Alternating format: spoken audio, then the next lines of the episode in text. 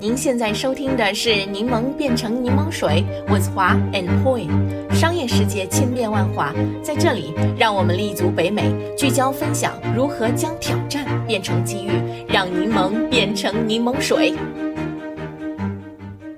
你们听众朋友们，大家好，我是华。大家好，我是 Poi。在今天的这个节目里面呢，我们想跟大家聊一聊我们许多听众朋友们，特别呢是在北美的朋友们非常熟悉的一个零售品牌 Bad Bath and Beyond。那我们在今天的这个播客节目里面呢，就简称 BBBY。嗯，好的，就是最新宣布破产的那个主要卖床上用品的那个品牌哈。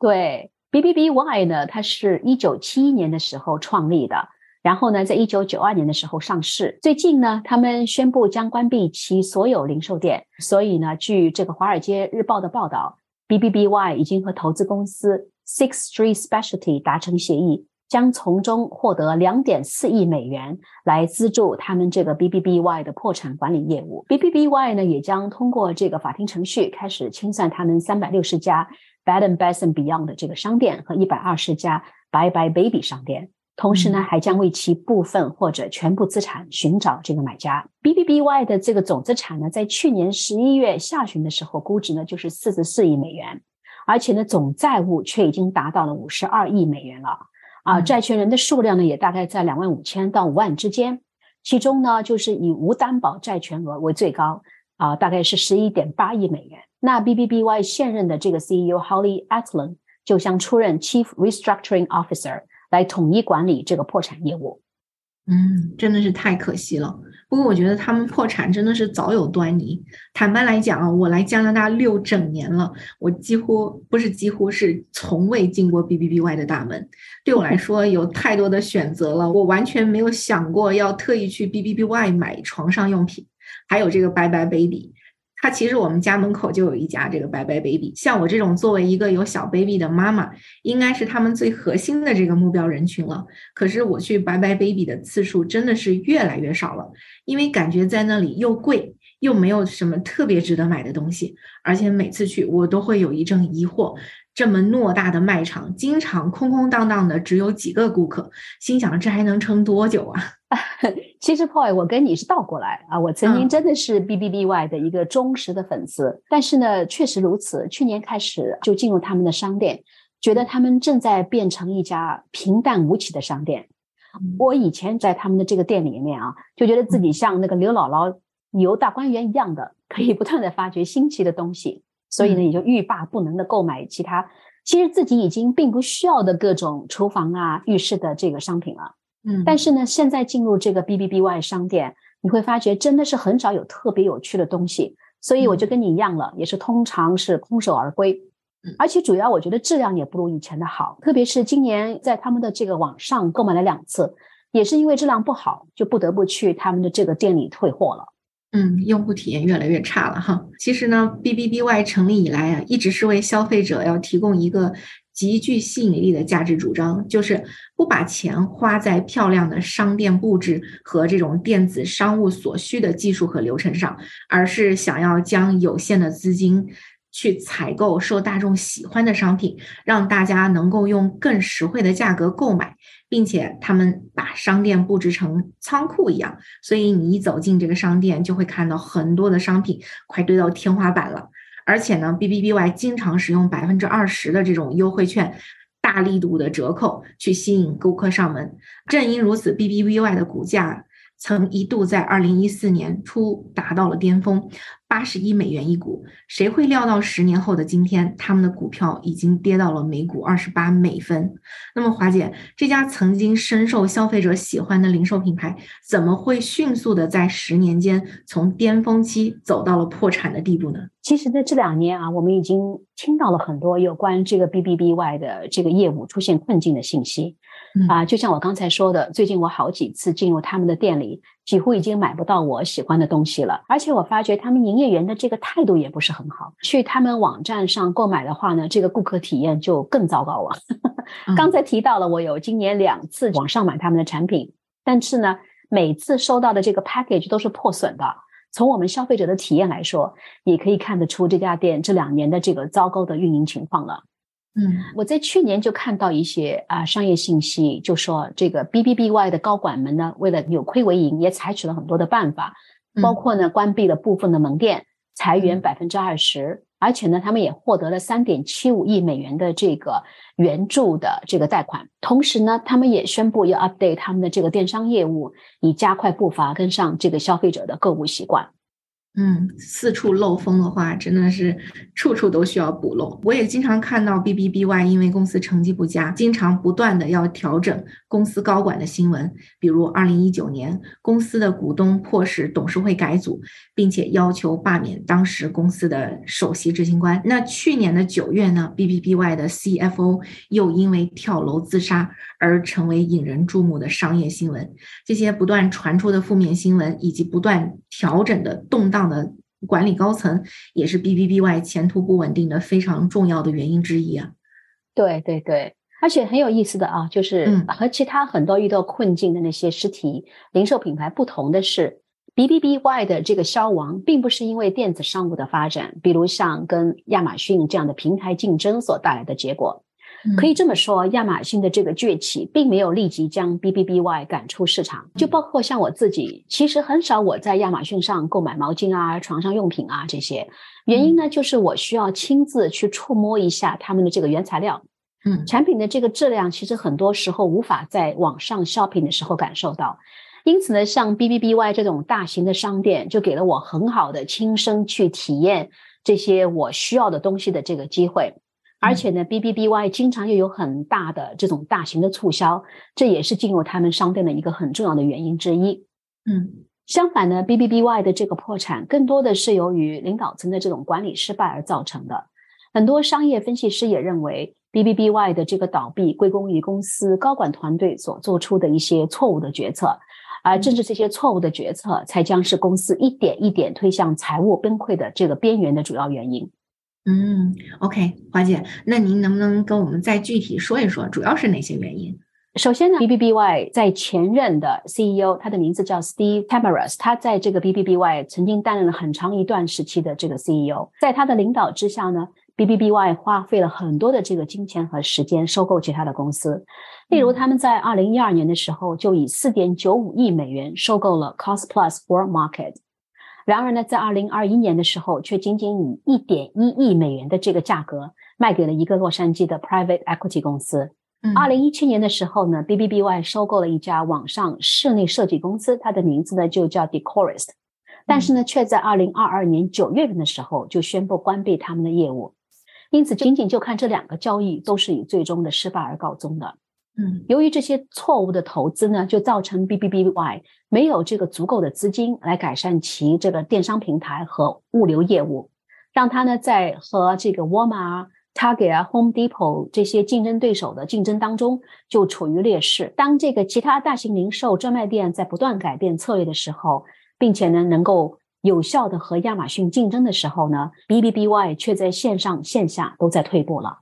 嗯，真的是由此可以看出啊，公司领导层的眼光和战略思维真的是太重要了。感觉嗯他们之前的那些收购就是在不停的消耗自己，折腾自己。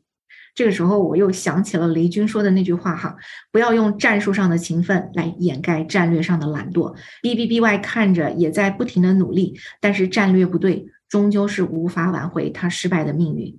对，第二嗯个重要的原因就是他们在 private label 上的这个失策了。关于嗯这个呢，啊，我们曾经在去年秋天的时候，在讨论这个 Wayfair 的这个播客里面，我们是有提到过的。嗯啊，事情是这样子的，二零一九年的时候呢，Target 的前高管 Mark Tritton 就出任了这个 BBBY 的 CEO，在他的这个领导之下呢，BBBY 呢就决定把战略的这个重点放在设计自己生产的这个 private label 的这个品牌上，嗯以此呢来减低公司的这个成本。那问题是呢，这个 BBBY 的自有品牌数量虽然很多，但是质量却不是很好，而且呢价格过高，性价比很低，并且呢和其他的这种商品相比，没有任何的独特性。大家也知道，现在自有品牌真的是风起云涌，对吧？很多零售商为了提高这个利润，都在积极开发自己的这个 private label。那这个策略本身其实是没有不对的地方的，但是呢，如果要把它真正做好的话，那才是一个真正的好的策略。没错。现在呢，呃，就像我刚才说的啊当你走进这个 B B B Y 的这个商店的时候，它根本就已经不是一家令人兴奋期待的商店了。而且呢，我觉得它正在逐渐变成一个没有品位的跳蚤市场，里面堆满了东西，却没有任何的突出点，不能激起这种消费者的购物欲。啊，产生这个问题的部分原因呢，就是我刚才说的 B B B Y 过分强调了它的 private label，他们从他们的这个商品目录里面删除了数千个产品，其中呢包括很多消费者非常熟悉的名牌的产品。那这个做法呢，和 B B B Y 想注重自己。自有品牌的这个策略是相辅相成的，但是呢，他们在这个商品的转型的节奏和计划方面是明显的出现了这个失误，在短时间内呢，就是用自有品牌去代替其他品牌的这个策略似乎走的有点太远了。毕竟呢，他们中有些品牌对这个 B B B Y 客户来说还是有很大很高的这个忠诚度的。嗯，所以说这个策略的最大的失误就是以牺牲知名品牌为代价，用太多不知名的自有品牌产品充斥了商店，逐渐失去了大批核心客户。对，说的非常对。讲实话啊，就像您说的，自有品牌啊，其实并不是万恶之源啊，因为自有品牌比厂商品牌产品具有更高的利润率，并且不会产生相同的广告成本。还是有很多零售商呢，会将开发自己的自有品牌作为优先选项的。但是 B B B Y 糟糕就糟糕在，他只想着自有品牌可以降低成本，赚更多的钱，却忘了。如果不能提供好的品质、好的设计，自有品牌就会成为劣质产品的代名词，不但不能盈利，反而对品牌本身会形成一个反噬。说起在自有品牌这个策略上做的相当成功的品牌，我就不得不提到 Costco 了。它的自有品牌 Kirkland 的定位啊，是物超所值的高端品牌的定位。它在 Costco 二零二二年的财年当中啊，获得了五百八十亿美金的销售额。它在二零一八年的时候才是三百九十亿美金，五年内增长了百分之六十七，约占到公司总收入的四分之一，这可以说是一个相当骄人的成绩了。如果是以销售额来衡量的话，Kirkland 已经是美国最大的包装消费品品牌了，它比咱们熟悉的这个巧克力品牌好时。Hershey 的那个营业额几乎多了六倍之多，大家可以想象一下它的规模有多么大了哈。可以说，Costco 成功的将它这个自有品牌在人们心中烙下了一个物美价廉的品牌形象，和他们本身 Costco 门店的这个形象是保持了一个良好的一致性的。其实像我这种极少极少选择买卖场自有品牌的人啊，因为总觉得那个很廉价、很劣质嘛。但是 Costco 的自有品牌我却是愿意的，比如它的杏仁，那一颗颗又大又饱满，还有什么可挑剔的呢？还有他家的冰淇淋，我们家全家都一致认为比哈根达斯的还好吃。会，我觉得你举的这个例子啊特别的好，而且呢，我在想，就是 Kirkland 品牌跟刚才说的这个 B B B Y 的自有品牌的区别。Kirkland 就是说，Costco 它只打一个主品牌，就是 Kirkland，对吧？对，而且它这个 Kirkland 是这个 across 所有的很多 category，就是这样，对不对吧？对的。嗯，但是 B B B Y 我觉得它一个很大的失误啊，就是说它几乎是每个 category 有自己的一个自有品牌。其实呢，你再让消费者要记住那么多自有品牌的话，我觉得还是挺艰难的，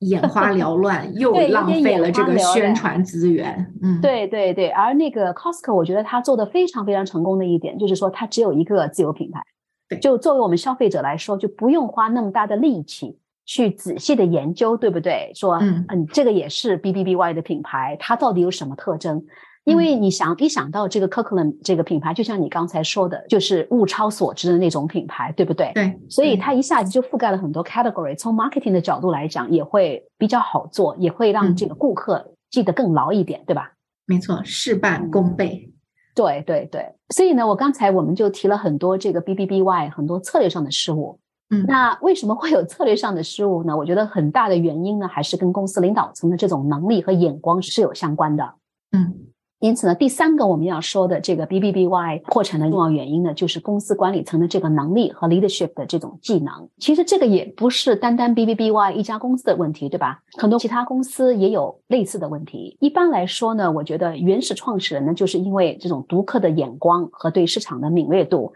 就导致公司的这个营业的快速增长和市场领导的这种地位。然而，当公司的这个创始人退出之后啊。通常会从那些备受推崇的竞争对手那里聘请所谓我们说的这种专业的 CEO。这些 CEO 呢，也就是按部就班的把他们前任雇主的这种成功经验带到新的公司。看上去呢，也不能说他们没有道理，但是呢，我觉得他们跳过了一个至关重要的步骤，那就是倾听现在这个品牌的顾客的意见，去理解为何企业能够获得他们的青睐，去花力气真正了解公司所处的这种市场环境。嗯，于是呢，在这些专业 CEO 的这种错误指挥下，很多咄咄逼人的竞争对手便逐渐开始争抢他们的这个客户，导致呢，就逐渐失去了这个市场份额。最终呢，就把这个曾经引以为豪的 B B B Y 这种零售偶像弄到了破产的境地。嗯，就拿这个啊 B B B Y 来说，刚才我们提到了它的 C E O 的这种更换。那前任 C E O 呢，啊，他的名字叫 Mark Triton，他曾经呢是这个美国著名零售品牌 Target 的成功转型的工程。